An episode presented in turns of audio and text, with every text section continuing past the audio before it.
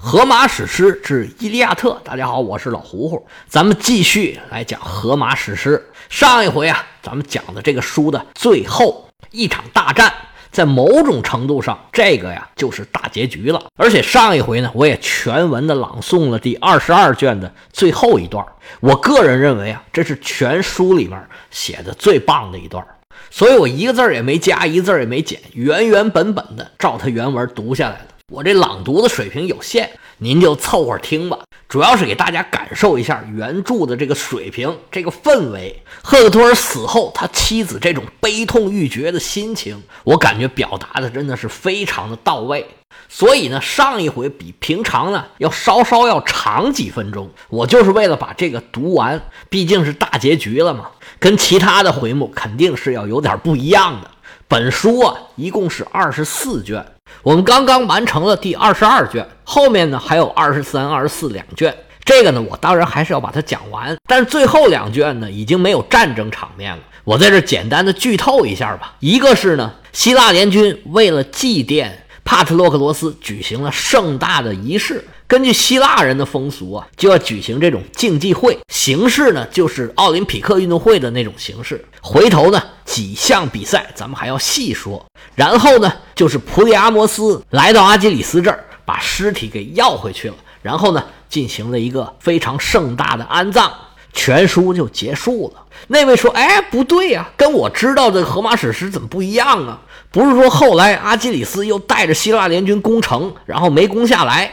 之后又被射到脚后跟上，射死了吗？最后又木马计啊，又烈火焚城啊，接着后边才有奥德修斯经过千难万险回家的故事，那不就是下一部荷马史诗了吗？跟您说句老实话，我在没读这荷马史诗之前，我也以为是这样的。之前咱们很多人都看过这电影，布拉德·皮特演的那个特洛伊。他那电影里面呢，就除了没神仙之外，我觉得他还是很努力的还原了原著。当然不可能百分之百的还原，要不然他这个没法演。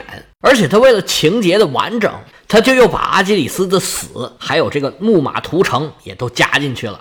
但实际上呢，这个荷马史诗里头啊是没有这一段的。现在我们公认的就两部荷马史诗《伊利亚特》和《奥德赛》，两部里面都没有写阿基里斯到底是怎么死的。这《木马记》呢，在《奥德赛》里面有三段侧面的描写，是回忆的一部分。等以后我们讲《奥德赛》的时候，我们再详细的讲。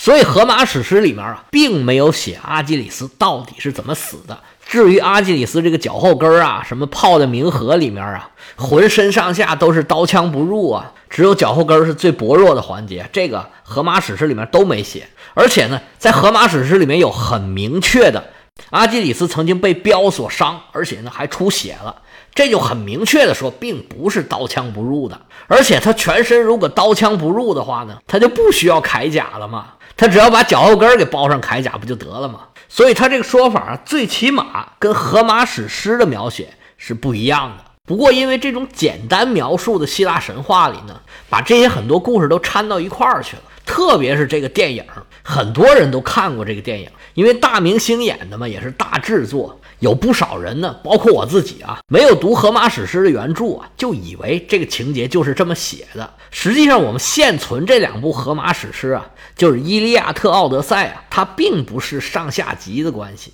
情节呢是有关系，但是并不连贯。中间我们知道的很多故事，我们以为是荷马史诗里面记载的，其实并不是。其中最著名的就是阿基里斯的死，还有木马计、烈火焚城这种故事。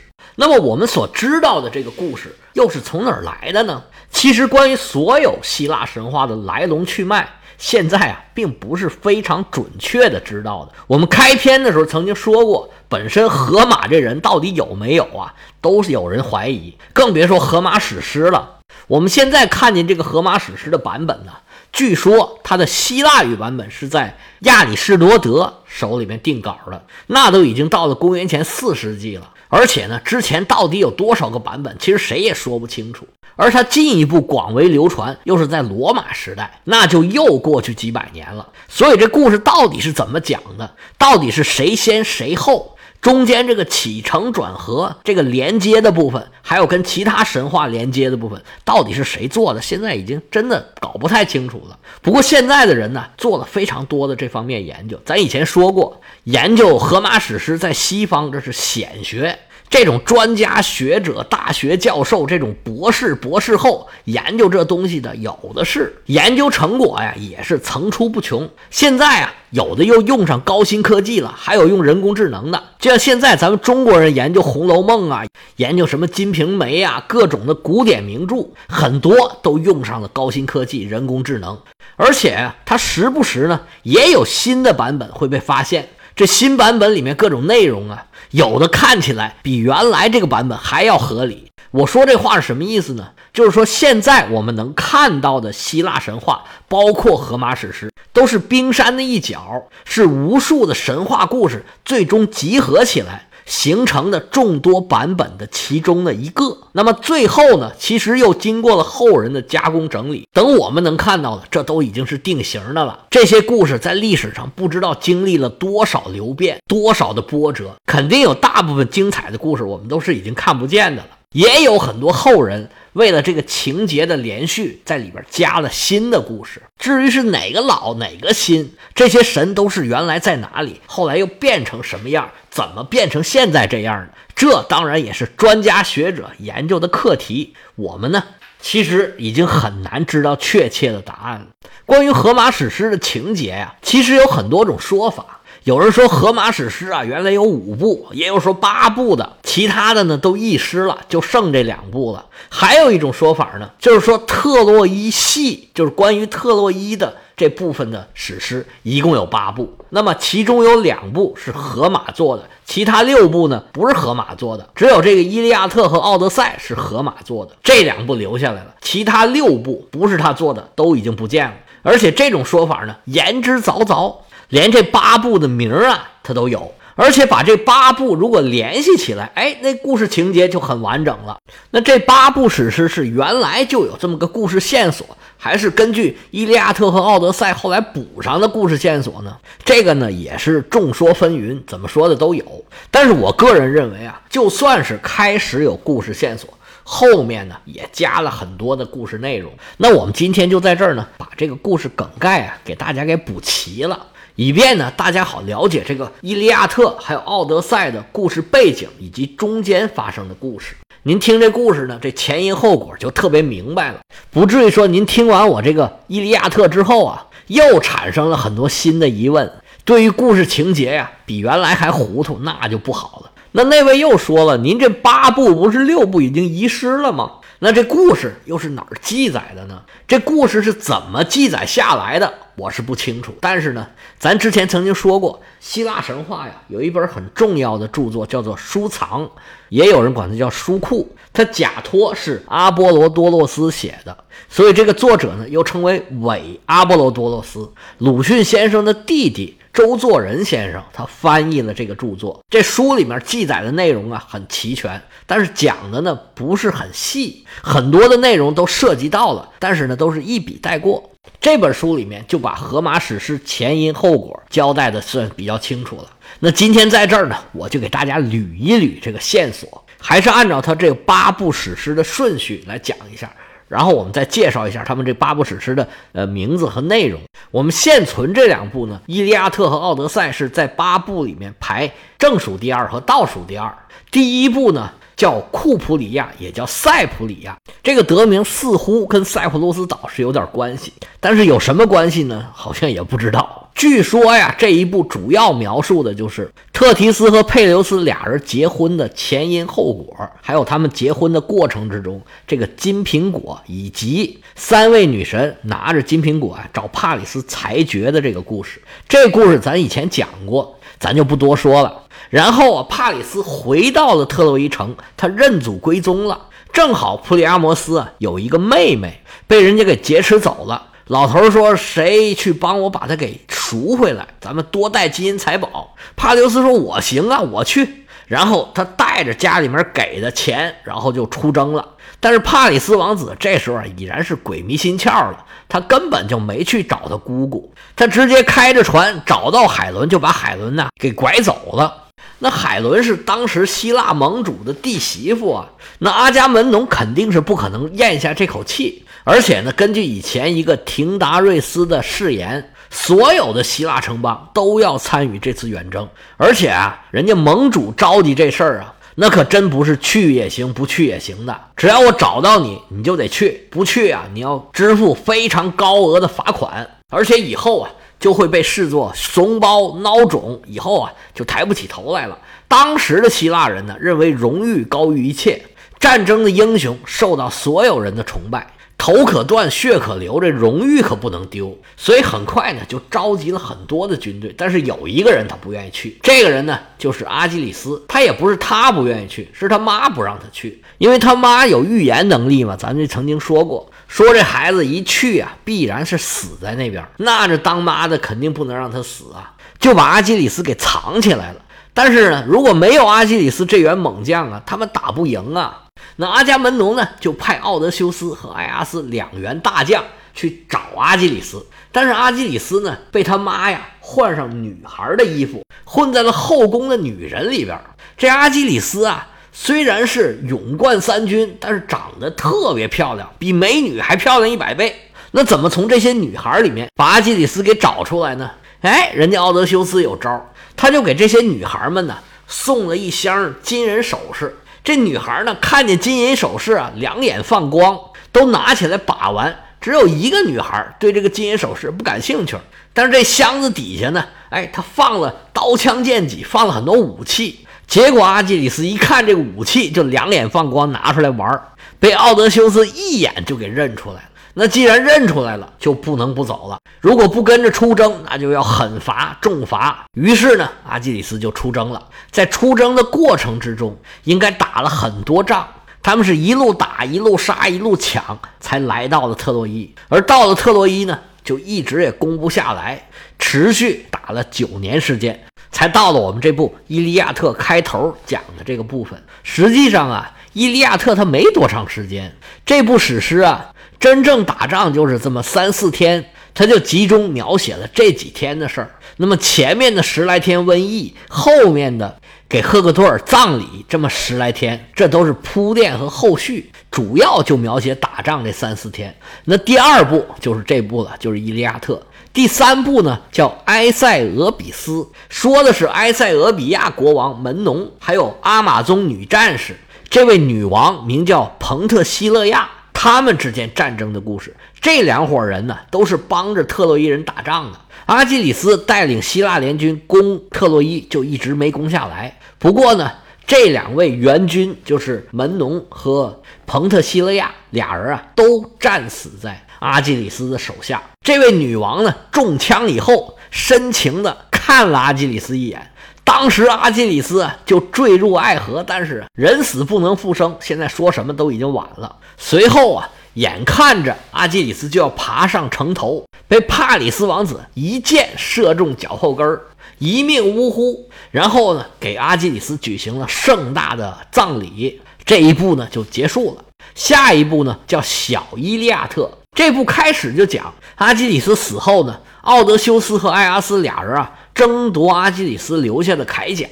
这个神兵谁不想要啊？结果后来啊争夺来争夺去，奥德修斯得到了铠甲，那埃阿斯呢就发疯了，半夜里头啊把牲口群当成了希腊的军队，杀得血流成河。然后呢，自杀身亡。这个时候啊，看来希腊联军的战斗力是大的受损，他们呢就假装撤退，设下了木马计。关于木马计这个事儿呢，我们特别要说一个人物，就是普里阿摩斯的女儿，叫卡桑德拉，也有译成卡珊德拉的。我们在这部书的前面曾经提到过这个名字。这卡桑德拉呀，在西方啊，就相当于是红颜祸水这么一个代名词。有一个电影叫《卡桑德拉大桥》，很经典的一部电影。索菲亚·罗兰在里边演了一个女主角。她这个卡桑德拉呀，其实就取了希腊神话里面卡桑德拉这个寓意。话说这卡桑德拉呀。是普里阿摩斯最美丽的一个女儿，她是阿波罗的祭司。后来呢，因为抗拒阿波罗，受到了阿波罗的惩罚。于是呢，她就有一个特别倒霉的能力，就是他能预知未来，但是没有人相信这个能力。你想想，太可怕，太气人了。这个呢，就注定了卡桑德拉后面的悲剧。至于他怎么抗拒的阿波罗，这个不同的版本呢，有不同的说法。有的说呢，阿波罗啊欲对他强行非礼，结果卡桑德拉是坚决不肯。结果阿波罗就说：“那行吧，既然是这样，我让你啊，以后你说什么都没人信。但是呢，你知道一切。”也有人说呢，阿波罗呀是跟他约会，只要你跟我约，哎，我就教你占卜，哎，预测未来的能力。结果这卡桑德拉呢，在这忽悠阿波罗，他学了东西之后啊，哎，不愿意了，反悔了。结果阿波罗就生气了，说占卜可以，你学会了就学会了，以后啊，不管你占卜什么，我都让别人不信。还有一种说法，就是虽然呢，俩人发生了肌肤之亲，但是呢。卡桑德拉拒绝给阿波罗生孩子，受到了阿波罗的惩罚。结果，这个惩罚在希腊人使用木马计的时候派上用场了。木马计这个主意呢，是奥德修斯出的。他说：“我们做一个巨大的木马，假装呢是献给天神的。咱以前说过，特洛伊人呢是很喜欢马的。那在这个马里面呢，藏上人。希腊联军是假意撤退，等着特洛伊人呢把这个木马拉进城去。”到了月黑风高的时候，里面藏着的人就偷偷的出来。希腊人呢，重新回到特洛伊城的城外，里边的人呢，在城里放火，把城门打开。希腊联军好趁着天黑拿下特洛伊城。当他们往城外放木马的时候，这卡桑德拉呀，早已预测了所有的一切。拼了命的劝城里边的人呢，千万不要把木马拉进来啊，这没好事儿啊。结果他这个超能力呢，这时候就实现了。城里面没有一个人相信他，都觉着我们把希腊联军已然是打跑了，他们是认怂了啊，送给我们的礼物，他怎么说也没有人听。其实之前呢，卡桑德拉竟做过两次预测，一个是帕里斯出海远航的时候，他就说这远航啊没好事儿。千万别去！后来海伦回来的时候，他又说：“千万别收留海伦呐！”结果普里阿摩斯给气坏了，说：“你别再瞎说了，把他给抓起来了。”结果果不其然，都被他给说中了。但是这时候呢，已然是没办法了。特洛伊被攻陷之后，分配战利品的时候，这位大美女啊就被分配给了阿伽门农。当时他就劝阿伽门农：“你千万不要要我呀！”你要我呀，最后没有好果子。结果呢，那自然阿伽门农也是不听。结果呢，阿伽门农回到家之后，被他的妻子给害死了。卡桑德拉这时候啊，也死在这里了。刚才咱说的是第四部《小伊利亚特》，这一部呢是木马计成功，它就结束了。到了第五部叫《洗劫伊利昂》，这个很好理解了，直接写俩字儿：如题，就是希腊联军在伊利昂。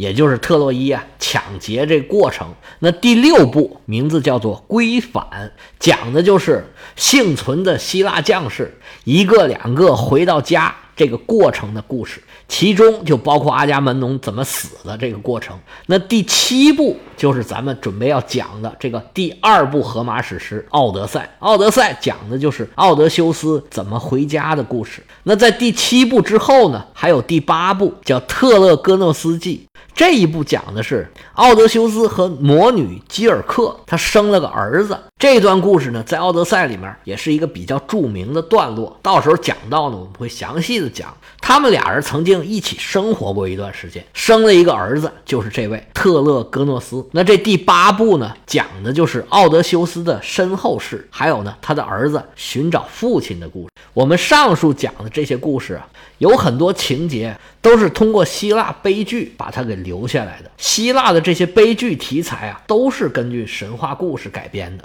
这些悲剧诗人呢，又用自己的才华往里边赋予了更新、更多、更复杂的内容。行了，今天把这些梗概跟大家介绍一下，下回啊，我们再继续讲《伊利亚特》的其他内容。我们下回见。